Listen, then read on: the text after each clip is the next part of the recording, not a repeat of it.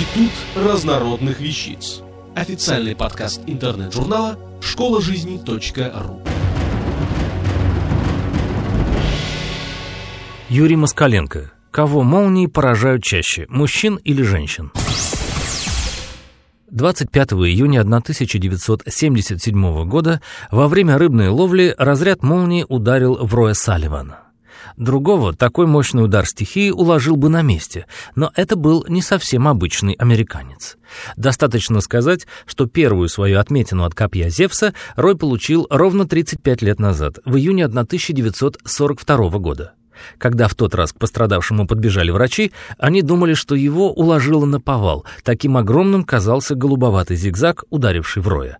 Но он отделался тогда легким испугом и лишился ногтя на большом пальце ноги. Молнии любят избранных. Далее ходячий громоотвод стал набирать висты один за другим.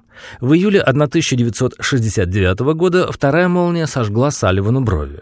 Год спустя третья обожгла левое плечо. 16 апреля 1972 года во время четвертого удара загорелись волосы, их едва успели потушить. 7 августа 1973 года пятой молнией были сожжены волосы и обожжены ноги. И, наконец, за год до описываемого события 5 июня 1976 года после свидания с разрядом небесного электричества Рой заметно прихрамывал. Была повреждена лодыжка. Что же касается последнего, седьмого удара, то он тоже не стал смертельным, хотя и был настолько сильным, что Салливана госпитализировали.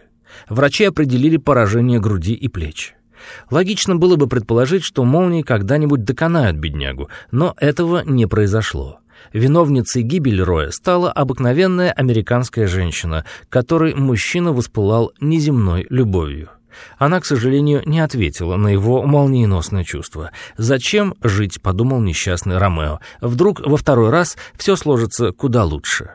Он ушел из жизни добровольно, а в ночь после его похорон над кладбищем разразилась страшная гроза, и молния ударила в могилу Салливана, расколов надвое его надгробие. Как шутили потом обыватели, это был контрольный выстрел. Влюбчивая Марта притягивала к мужьям разряды. Не менее жуткая история произошла и с мужьями болгарки Марты Маики. Однажды американский турист, гостивший в городке, в котором она жила, попросился к ней в дом переждать грозу. Раскаты грома и сверкание молнии пробудили в них чувства. Через неделю они поженились. Счастье длилось недолго. Спустя два месяца молодожена сразила молния.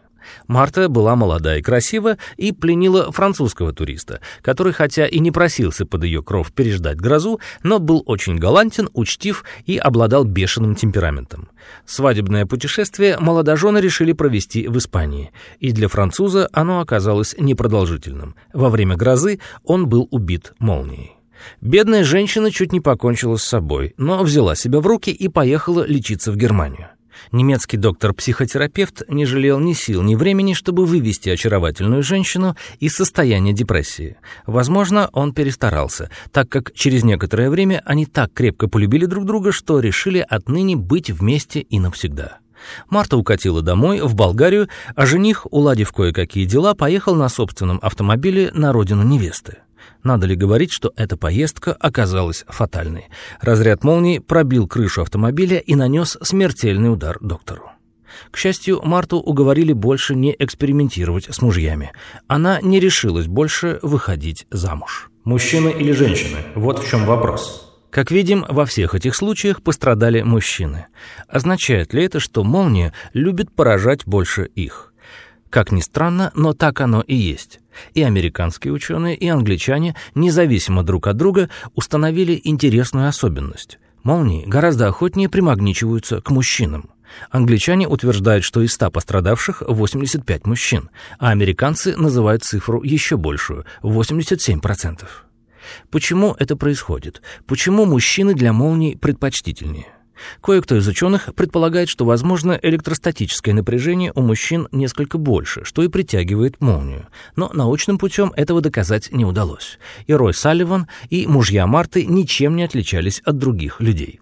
Быть может, все упирается в психологические причины.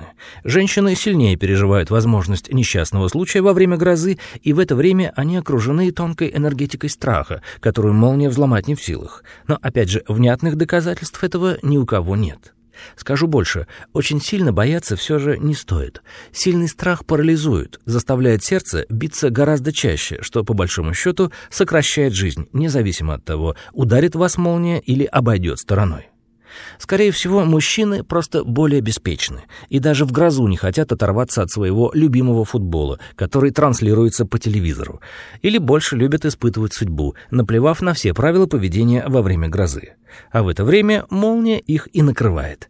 Тот же Рой Салливан. Понесла же его нелегкая в грозу на рыбалку. Погибает не более трети пораженных. Какова вероятность поражения молнии?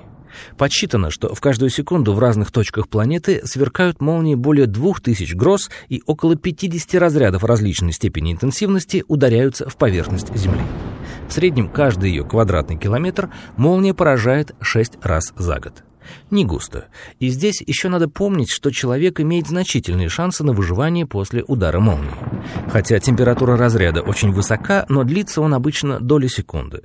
К тому же чаще всего основной ток молнии проходит по поверхности тела вскользь, так что жизненно важные органы оказываются незадетыми.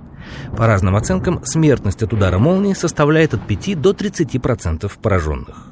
Правила поведения при грозе предельно просты. Если вы оказались в грозу на открытой местности и не имеете возможности спрятаться в здании или машине, то отходите подальше от отдельно стоящих деревьев и высоких строений. Избегайте холмов и других возвышенностей. Находиться под группой из нескольких деревьев более безопасно, чем на открытой местности. Если поблизости есть канава, то прячьтесь в ней – Избавьтесь от металлических предметов. Если вам не удалось найти укрытие, то присядьте на корточки и обхватите руками колени. Автор статьи «Кого молнии поражают чаще, мужчин или женщин» Юрий Москаленко. Текст читал Дмитрий Креминский. Институт разнородных вещиц. Официальный подкаст интернет-журнала школа